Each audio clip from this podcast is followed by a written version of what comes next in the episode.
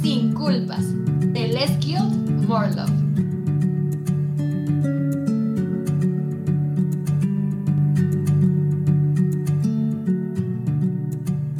Buenas tardes, buenas noches, buenos días, personitas, dependiendo de la hora a la que estén escuchando este podcast.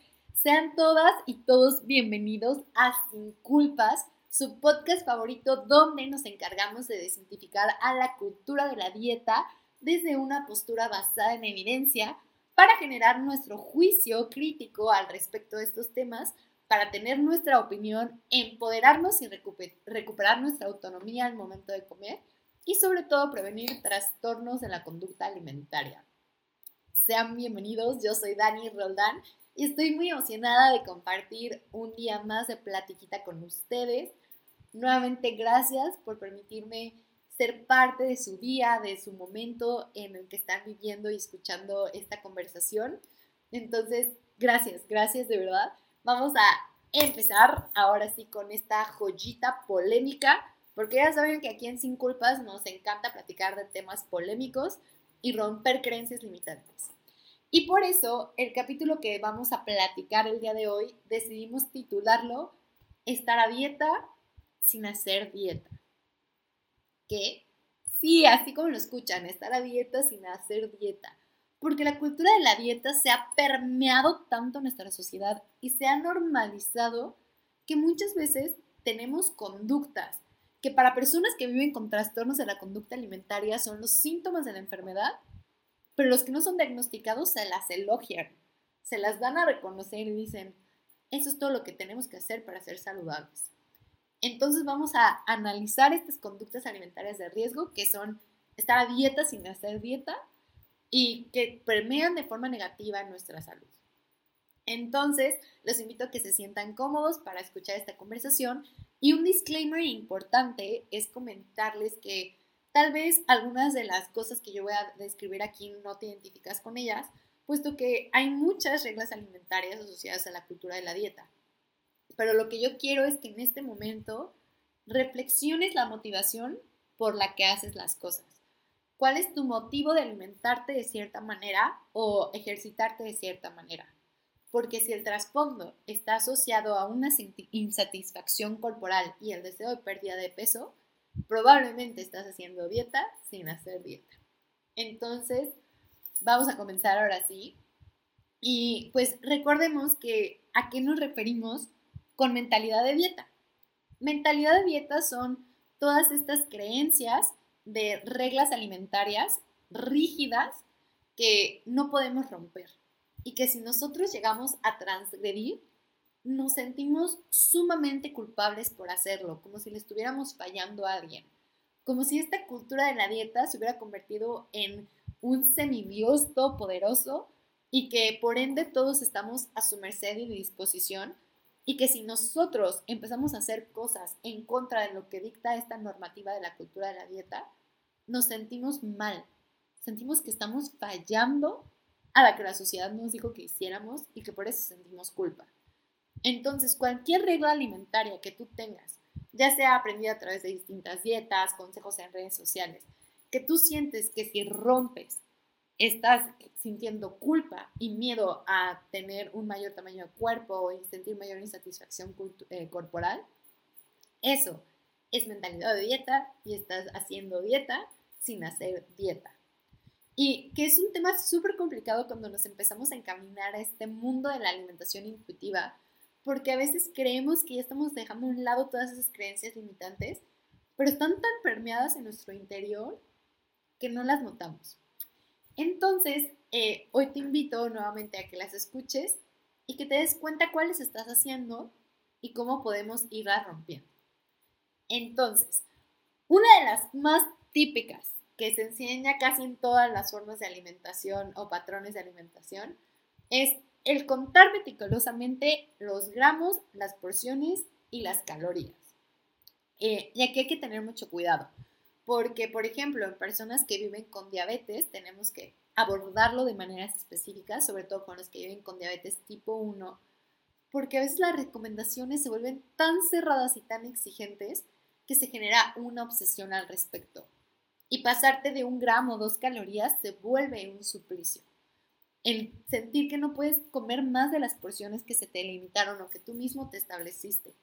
Y que si lo haces, te sientes mal contigo mismo como si hubieras cometido un delito.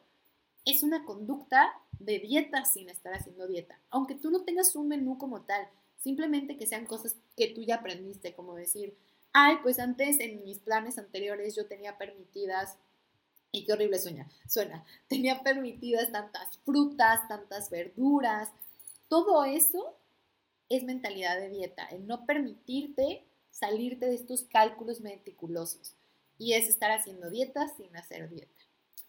Eh, otro de las características o de los síntomas que se pueden detectar como estar haciendo pseudo dietas es comer solo alimentos seguros, entre comillas.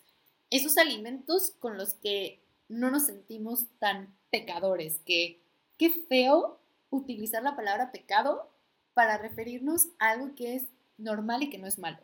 En el sentido de que alimentarnos de un chocolate que nos da nutrimentos, alimentarnos de un chocolate que nos permite conectar con nuestro cuerpo, con nuestros recuerdos, con nuestras emociones, que es algo intrínsecamente bueno, ¿por qué se convierte en algo malo que hay que aborrecer? No.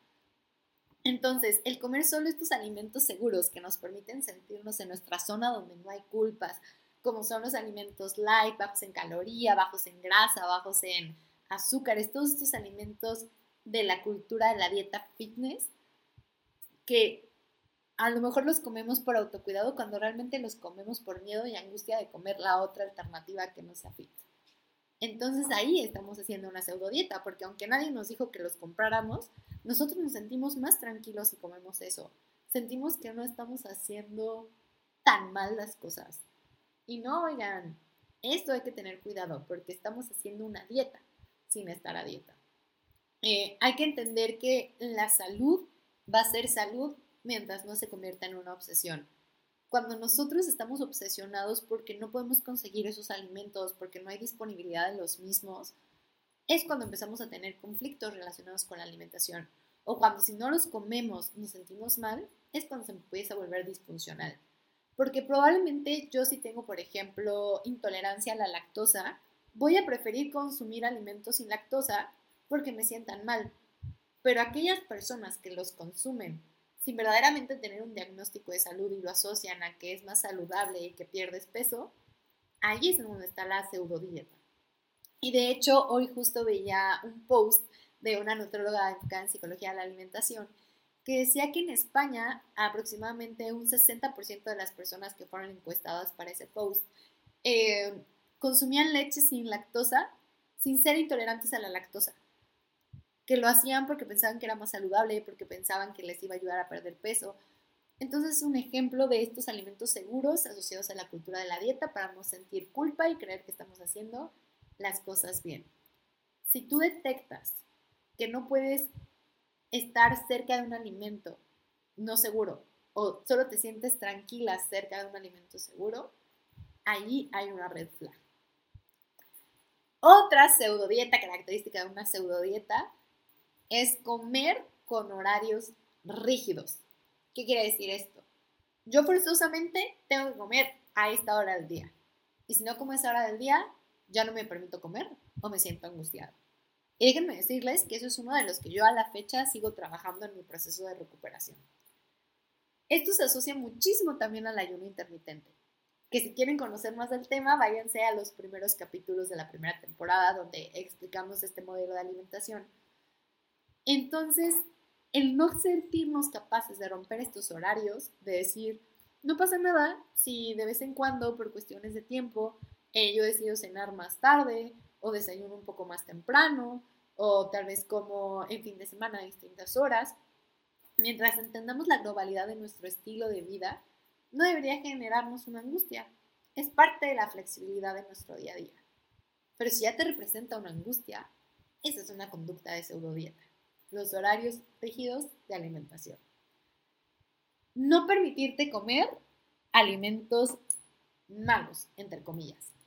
Es decir, no darte la oportunidad de si se te antojan unas papas, comértelas. El no darte una oportunidad de cenar pizza si verdaderamente quieres cenar pizza. Ojo, aquí es muy importante, si verdaderamente quieres cenar pizza.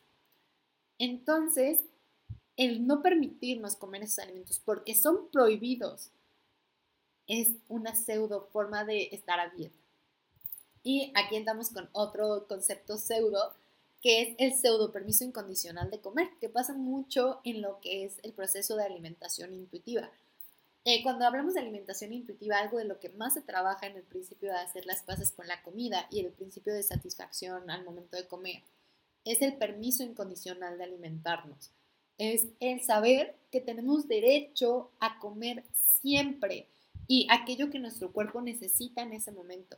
Y que no está mal que te comas unas donas y que no está mal que te comas unas galletas y que no está bien que te comas una ensalada y que no está bien haciendo hincapié mejor a que te comas una manzana, que tienes permiso incondicional de comer lo que tú desees en ese momento sin una connotación moral.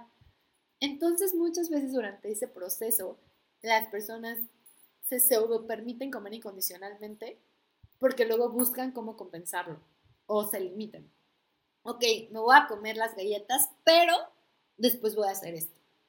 Ok, me voy a comer el postre, pero mañana voy a hacer esto. O, ok, me voy a comer unas papas, pero solo tantas. No puedo comer más de las que me serví. Esos son pseudo permisos y por ende seguimos existiendo en una mentalidad de dieta. Y esto yo lo trabajo y lo acompaño mucho con mis consultantes porque suele ser súper aterrador. A mí también me pasa el decir, o sea, ¿cómo? ¿Me puedo dar permiso de comer de la bolsa? Depende de la estrategia, del proceso que estemos trabajando en ese momento. Acuérdense que es muy individualizado pero sí, sí puedes, porque tú tienes la capacidad de decidir cuánto es suficiente, tú tienes la capacidad de decidir si te sienta bien o no te sienta bien, si verdaderamente lo quieres o no. Entonces, es empezar a volver a confiar en nuestra autonomía, como hemos trabajado muchas otras veces en el podcast, pero es dejar de tener este pseudo permiso para vivir, dejar de vivir en las pseudo dietas, oigan. Y es complicado y aterrador, yo lo sé, pero es importante soltarlo porque esto está representando una conducta que yo como paciente de TCA les puedo decir que vivo algunas veces en mi día a día. El comer menos. El decir, ay, todavía tengo hambre, pero voy a dejar este poquito. utilizarlo como una conducta compensatoria. Independientemente de que nadie te mande un déficit calórico, que también tenemos un capítulo sobre eso. Si tú decides disminuir tus porciones, no por cuestiones de hambre y saciedad, sino para compensar o pues poder perder peso, eso es una pseudo dieta. Eso es estar haciendo conductas alimentarias de riesgo, conductas desordenadas de la alimentación, disfrazadas de autocuidado. Si se dan cuenta, lo que les invito mucho es a cuestionarse la motivación por la que están haciendo las cosas. Es muy importante saber que si yo decido comer menos el día de hoy en cierto momento de mi día, lo estoy haciendo con base en mis señales de hambre y saciedad y por motivaciones intrínsecas, no porque tengo que encajar en un estándar de peso o porque tengo que le debo eso a la sociedad. No. Ahí es incluso cuando tú sientas culpa preguntarte, ¿estoy fallándole a un valor personal? ¿De pura casualidad estoy transgrediendo algo en donde yo estoy lastimando a alguien o a mí mismo? Y si la respuesta es no, estás retando la cultura de la dieta y ella tiene miedo de perderte y te hace sentir culpable para que hagas otra dieta. Entonces, todas estas conductas de pseudo dieta que nos hacen sentir culpa son aquellas a las que tenemos que prestar la atención. Eh, ahí está. Híjole, híjole, oigan. es una de las más polémicas. Distraer el hambre. Justo ahorita estoy dando un taller de reconecta con tus señales de hambre y saciedad. Y una de las cosas que más nos impide conectar con nuestra hambre es el distraerla. El decir, no, no es hambre. O, ay, es que falta, ya no quiero comer, entonces voy a hacer estas cosas para no sentir el hambre. Eso es dieta. Y, oigan, yo he escuchado tristemente de diferentes personas en redes sociales tips para no sentir hambre. Es como si yo escuchara tips para no sentir ganas de ir al baño. El hambre es mensajera. El hambre es ese botoncito de la gasolina en el coche que nos dice necesito combustible, necesito medios para poder seguir avanzando. Y el decir, quiero dejar de sentirla, distraer una necesidad fisiológica, no. Qué fuerte, oigan. De verdad, el distraer nuestra hambre es una conducta pseudodietante y además un síntoma claro de riesgo de trastorno de la conducta alimentaria. Otro, súper común, súper clásico, que de hecho si lo desean luego podemos tener un capítulo específicamente de los hidratos de carbono, que exploramos un poquito en los primeros capítulos, pero eh, eliminar grupos de alimentos y principalmente fuentes de carbohidratos o hidratos de carbono, como se dice en español latinoamericano. Y esto es muy preocupante porque está asociado nuevamente a pérdida de peso. Hoy justo veía también otra información por parte de una nutróloga que se llama Daniela Cantú, que soy su fan, y ella decía, una dieta únicamente que aporta carbohidratos es mala, así como una dieta que únicamente aporta grasas o proteínas.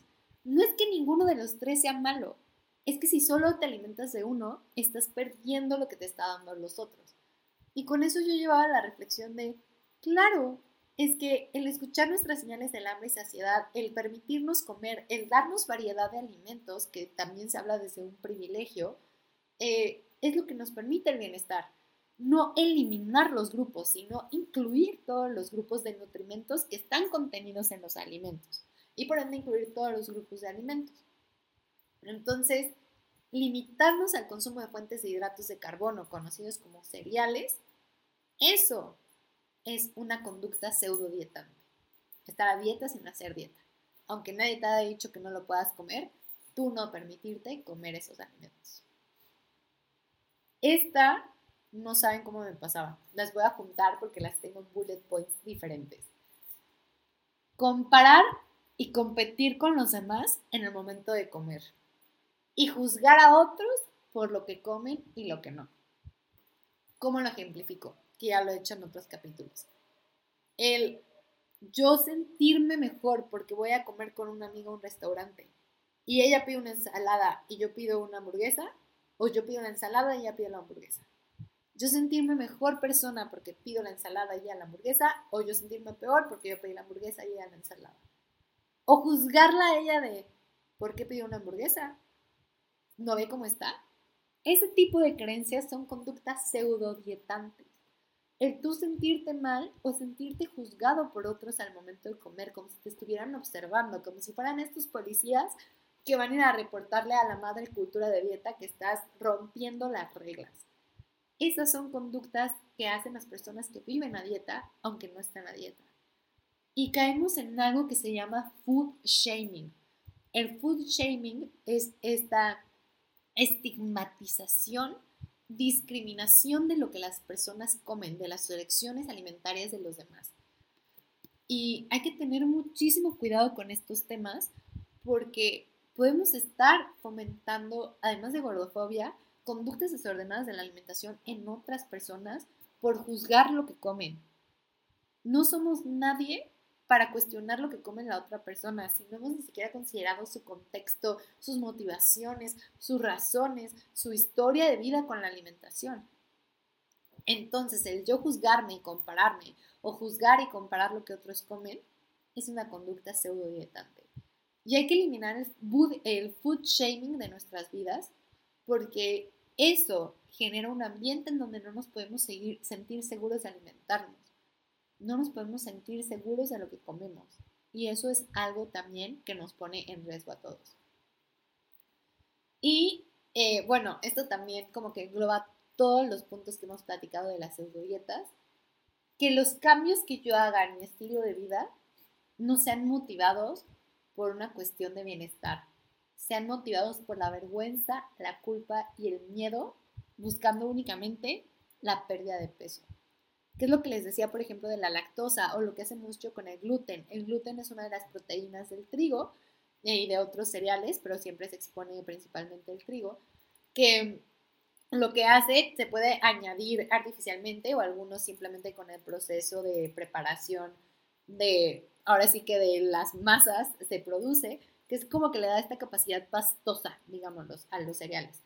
Entonces, el, ese gluten, existen ciertas personas que son intolerantes. No todos somos intolerantes, así como no todos somos intolerantes a la lactosa, no todos son intolerantes al gluten. Y por eso existen los productos libres de gluten. Pero el creer que por eso ya todos tenemos que comer de esa manera para asociarlo a pérdida de peso, es una conducta pseudodietante. Y ojo, también es una conducta que puede estar asociada a una ortorexia. También hemos hablado de lo que es la ortorexia, por si quieres escucharlo de forma más profunda en otros capítulos, pero es esta obsesión por comer de la manera más saludable. No está asociado necesariamente a la pérdida de peso, sino a una obsesión por la salud, como si la salud fuera una situación de valía, valer más por estar saludables. Entonces, tengamos mucho cuidado de cuáles son nuestras motivaciones al buscar cambios en nuestro estilo de vida. Porque claro, podemos buscar siempre ser la mejor versión de nosotros mismos y hacer cambios que nos favorezcan a nosotros para poder impactar de forma positiva también en nuestro entorno. Pero tener por esa intención, ¿por qué lo estoy haciendo? ¿Qué hay de fondo en yo decidir cambiar mis hábitos? Y justo todos estos son conductas de estar haciendo dietas sin hacer dietas. Pero eh, justo el libro de alimentación intuitiva promueve un ejercicio que a mí me gusta mucho para entender las diferencias de cómo eh, se presenta la mentalidad de dieta y cómo se presenta una mentalidad intuitiva. Entonces, por ejemplo, dicen las autoras de, este, eh, de todo esto, lo que es la alimentación intuitiva, que una mentalidad de dieta se ve como me porté bien, me merezco comer este alimento, ahí está mi permiso incondicional de comer porque me porté bien. O me como esto, pero mañana voy a hacer esto. O mi día se define por lo que comí. Fue un buen día o un mal día, dependiendo de lo que yo comí en ese momento, lo siento. Pero ¿cómo sería una mentalidad sin dieta? Tengo hambre, de verdad se me antoja, de verdad lo quiero. Eh, si me lo como, ¿cómo me siento? Esto sabe bien, lo disfruto sin culpas. Todo esto de cuestionarme sin juicios y de disfrutar la comida es una mentalidad de alimentación intuitiva. Por ejemplo, en cuanto al ejercicio, que también sabemos que a veces el ejercicio se usa como conducta purgativa o compensatoria, es una mentalidad de dieta se concentra en hacer ejercicio para quemar las calorías y porque si no lo hago me siento mal, me siento culpable. Es como, ay, no te preocupes, o sea, descansa hoy porque ya toda la semana hiciste ejercicio.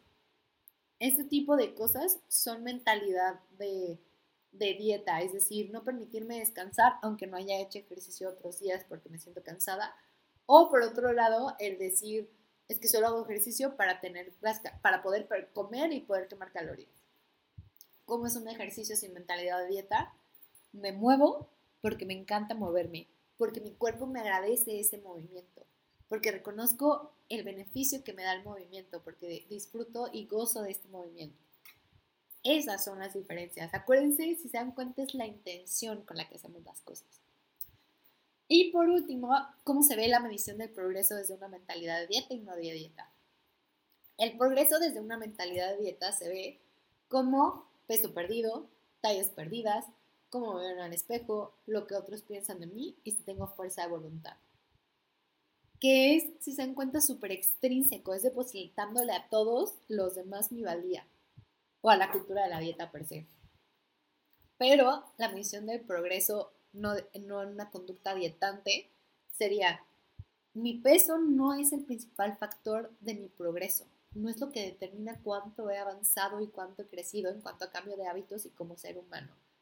Me enfoco más en recobrar mi confianza corporal, hacer las paces con la comida y volver a conectar con mi cuerpo.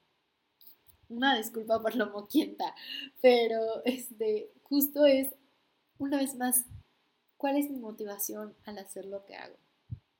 No tengo que rendirle pretesía a la cultura de la dieta ni a los ideales estéticos de delgadez. Y tengo derecho, como veíamos en el capítulo anterior, a alzar la voz y exigir que exista un sistema más justo de salud para todos. Eh, entonces, justo, Dejemos de hacer dieta, dejemos de estar a dieta sin estar a dieta, dejemos de estar a dieta sin hacer dieta, o sea, dejemos todo esto, oigan, parece un juego de palabras. De verdad los invito a que con este capítulo rechacen la mentalidad de dieta, rechacen todas esas creencias limitantes y que busquen un autocuidado desde el amor. Me inspiré mucho en este capítulo, eh, creo que de verdad es algo que trabajo mucho de forma individual y más eh, personalizado con mis pacientes, que sepan que cualquier cosa yo estoy aquí para acompañarles, que yo soy parte de este proceso de construcción día a día, no solo como profesional, sino como persona.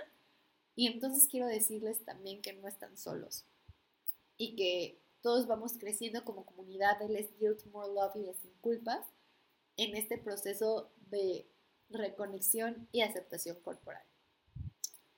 Gracias por llegar hasta aquí. De verdad, si disfrutaste el capítulo, te invito a que si los estás viendo desde YouTube, le pongas manita arriba, me dejes un comentario con una retroalimentación. O si genuinamente no te gustó, me digas, porque me encantará tener esta también retroalimentación constructiva para poder generar mejor contenido.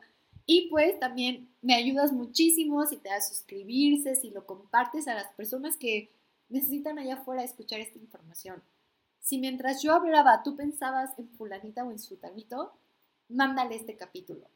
Y si te lo quieres mandar también por Spotify, Google Podcast y Apple Podcast, lo puedes hacer porque estamos en esas plataformas. Así que en esas te invito a que califiques el episodio, que califiques el podcast, que lo compartas porque a nosotros nos ayuda mucho, tanto a Icaro Media como a mí.